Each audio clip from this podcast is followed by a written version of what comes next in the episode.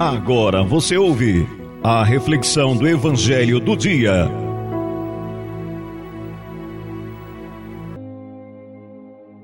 Olá, meu irmão, minha irmã, sou o Padre Josenei e quero partilhar com você o Evangelho do Dia. O Evangelho está em Marcos, capítulo 6, versículo do 7 ao 13. Marcos, capítulo 6, versículo do 7 ao 13. Irmãos, no Evangelho de hoje, Jesus chama os doze discípulos e começa a enviá-los de dois a dois, dando poder a eles sobre os espíritos impuros e dando as devidas recomendações para que eles possam anunciar o Evangelho a toda criatura. A partir do versículo 12, diz o seguinte: Então os doze partiram e pregaram que todos se convertessem expulsavam muitos demônios e curavam numerosos doentes, ungindo-os com óleo.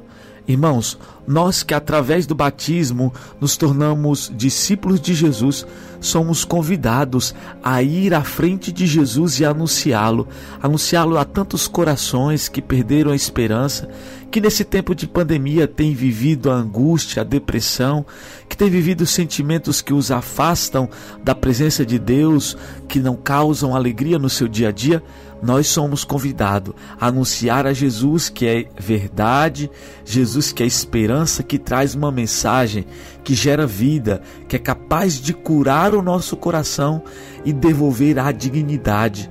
Nós que muitas vezes estamos possuídos pelo espírito do, do desânimo, pela falta de coragem diante de tantas adversidades, nós, a exemplo dos discípulos, convidados, enviados por Jesus, devemos ser esses mensageiros. No dia de hoje, eu quero convidar você a observar ao teu redor, no teu trabalho, na tua casa, na tua família, quem de fato está precisando dessa mensagem.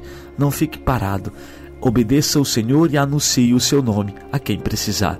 O Senhor te abençoe no dia de hoje, em nome do Pai, do Filho e do Espírito Santo. Amém.